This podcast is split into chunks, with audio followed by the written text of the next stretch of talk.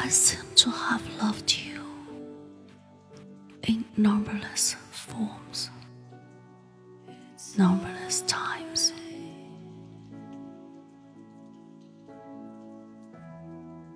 In life after life, in age after age,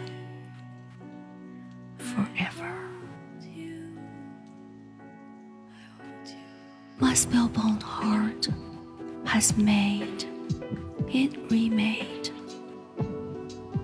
The necklace of souls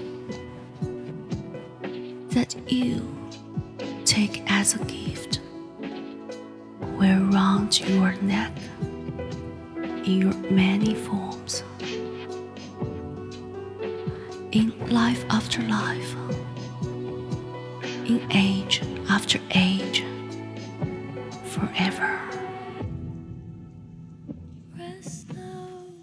whenever i hear old chronicles of love it's age old pain It's ancient tale of being apart altogether. As I stare on and on into the past, in the end, you emerge, clad in the light of a pole star, piercing the darkness of time you become an image of what is remembered forever. You and I have floated here on the stream that brings from the vault. At the heart of time, love of one for another.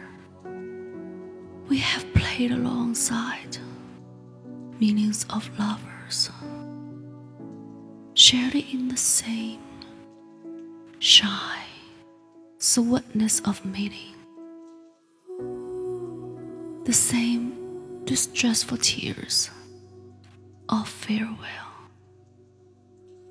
Old love, but in shapes that renew and renew forever. Today.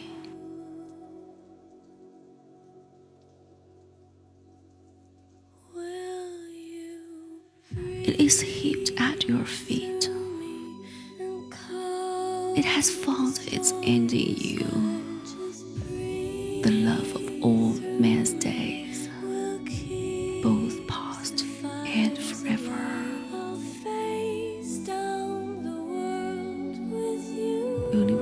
Joy, universal sorrow, universal life. the memories of all loves merging with this one love of ours. And the songs of every poet,